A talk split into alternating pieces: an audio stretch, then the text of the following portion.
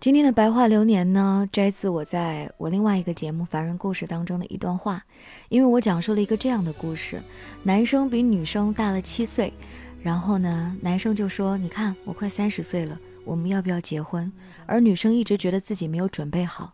在一年又一年的感情生涯当中，这个男生终于有一天受不了了，他决定要跟女生分开了。而这个女生说：“对不起。”我还没有准备好，我还有我要奋斗的事业。对不起，我选择了事业。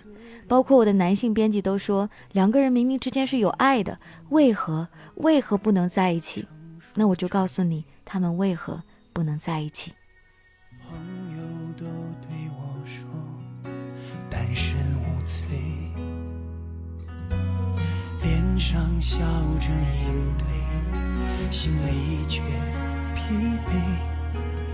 这些年都是自己。就像是雪松说到的，说他不太理解为什么女生不可以跟他一起去奋斗，为什么不肯嫁给他，也不影响工作啊？其实很影响的。你看，男主人公说了，他想要什么样子的生活？他想要组建一个小家庭，他想要回到家里就有热的饭菜。可是他没有问女生，他愿不愿意除了工作之余再回家做这顿饭菜？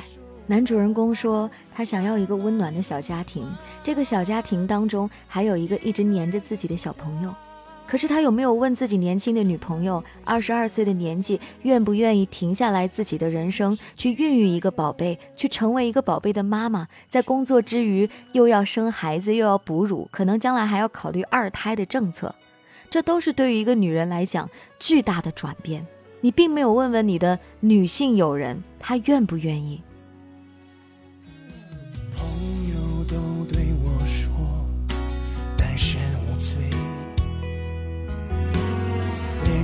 笑着应对。我一直觉得，成为一个家庭要看两个人的意愿，是两个人希望这个家庭的道路怎么走。为什么你们走不下去？是因为你们都是很自我的人。我说的是自我，当然，自我的一部分含义是有自私的含义，就是我想按照我想要的人生轨迹去走。男主角觉得我已经三十岁了，快，还不结婚，都被催得要命了。我得走上正途啊，不然周围的人怎么看我？女主角觉得我还很年轻，我刚刚二十出头，正是我事业好的时候，我可不想马上就去生孩子，马上就融入到家庭生活当中。是啊，所以你们确实不能融合在一起，因为如果你选择了结婚，你就要按照他的生活轨迹去走，因为你们两个又会陷入到很重要的矛盾当中。你连同居的生活都不愿意尝试，又何尝是这样的生活呢？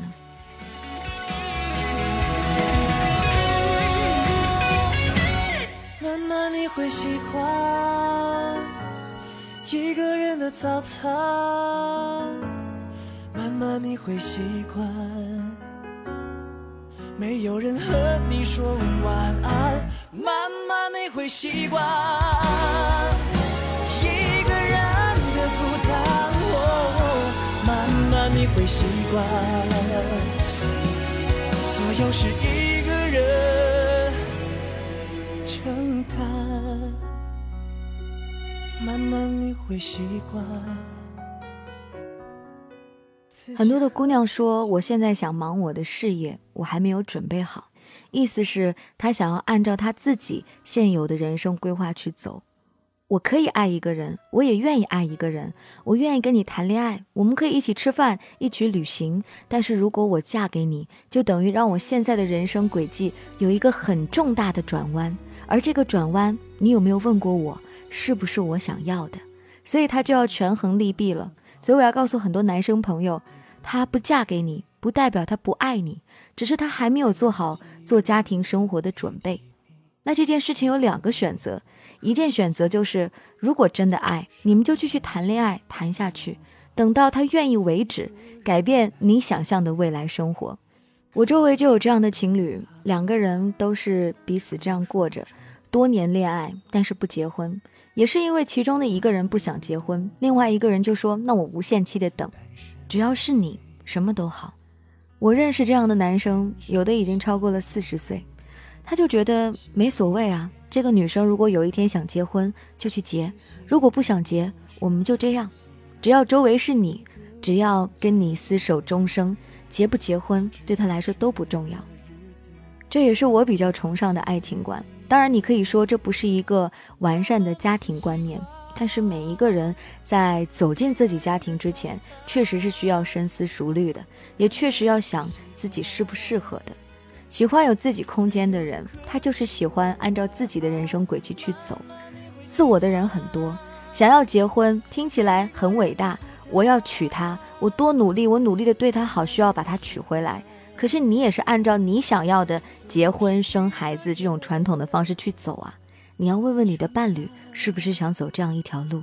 如果你们两个选择同样的目的地，你们才会幸福。如果你们不能，你们就一路一定要有一个人退让。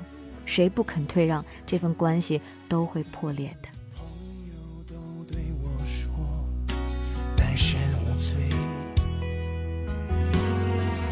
上笑着应对，心里却疲惫。我曾经在直播里讲过这个故事。我说，我以前一直以为有一天我遇到一个男生单膝跪地跟我求婚，我一定会很感动，我一定会掉下泪来。结果有一天我真的遇到这样的场景的时候，我吓到了。我跟他说：“拜托你先起来好不好？我们不要这样，我们好好的来聊一下。”我说：“我不想要结婚。”对方是一脸的讶异，说：“你也到了可以结婚的年纪了，为什么你不考虑再过几年？你的年纪越来越长，我觉得这样是对你的负责任呢。”我说：“请你不要这样。”我说：“我不觉得明年的我会比今年的差，我也不觉得等到我三十岁的时候，我就已经贬值的没有人爱我了。当然了，可能相亲的男生或者普罗大众的直男就觉得你一个三十岁的女生还拽个屁呀，但是我自己不认可这样的价值，我喜欢。”我按照我自己的人生轨迹去走，我想要当下过什么样的日子就过什么样的。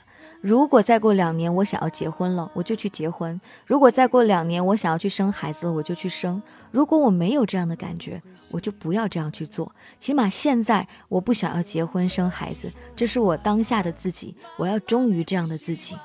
或许男生都会觉得女生这个时刻特别绝情，但是我只是想忠于当时的自己而已。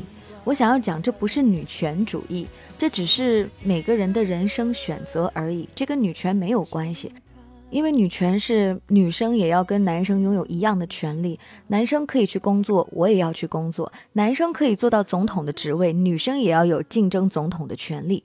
这个叫做女权主义。现在女生这些职权已经达到了，可是有一些东西依旧是不公平的。我说。女生有着生育的权利，那我也有选择我自己的子宫要不要孕育的权利。可是有些时刻，我不能说我去生个孩子，为了保持平等，二胎男生你生吧，这个在生理构造上是不可能的。但是如果一定让我现在生孩子，起码让我自己的心理和生理的状态同时准备好的情况下，你不能安慰我两句，觉得我天生就应该做这件事情。因为我自己的子宫，我有权利选择用它孕育，也有权利选择不用它孕育。这个人类的灭亡跟我没有关系，不会因为我没有生孩子，这个国家就进行不下去，也不会因为我没有生孩子，这个世界就会灭亡。还有有些人会拿孝顺这个词来说事儿，我家没有王位要继承，所以就算我不生孩子，白姓一族也不会从此在人间没落，所以大家不用那么担心。而亲爱的广大男性同胞。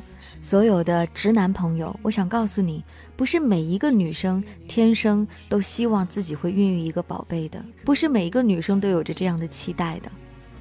或许女人天生有母性，但是这个母性可能体会到她愿意为迷路的小孩指指路，可能会提示到她喜欢路边的流浪猫狗，但是不代表她想要自己亲自去孕育一个宝贝，这不一样。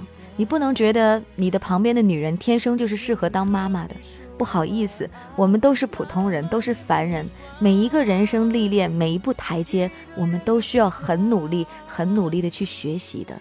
谁都不是天生当妈的料，所以呀，你让我当妈之前，不好意思，我要想清楚我自己能不能做到，再来接受你的 offer。当然，在说结束语的时候，我还是要说，爱情和事业不是二选一的选择。你当然可以在忙你的事业的时候，同时享有你的爱情。当然，你需要的是一个可以跟你共同进步的伴侣，他理解你的所作所为，愿意包容你，愿意支持你。支持你梦想的男人，或者支持你梦想的女人，两个人彼此扶持，彼此支持对方想做的事情，这样的爱情或者这样的婚姻才会长久。在结尾处，弱弱的要说一句：别人结不结婚、生不生孩子，跟你没什么关系；那些明星生不生二胎、追不追男孩，也跟你没什么关系。不要做键盘侠，祝你们幸福。慢慢你会习惯，没有人和你说晚安。慢慢你会习惯一个人的孤单。慢慢你会习惯，又是一个人。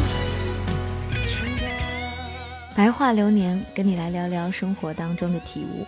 因为很多的听众都在问我，事业、爱情到底选择什么？女人到底应该选择什么？我只告诉你一句话：女人还是男人，都要忠于自己内心想要，忠于现在的自己。你想要什么，你就选什么，选定离手，不后悔，便是对你最大的忠告。如果你没有想好，就不要强迫自己去选，不要强迫自己去跟别人一样。你值得拥有不一样的又美好的人生。你有多努力，你就有多幸运。加油！联系我的方式：添加 DJ 白雪的微信订阅号，我写的文章，我们听众的故事，你都可以在上面阅读到哦。慢慢你会习惯自己和自己作伴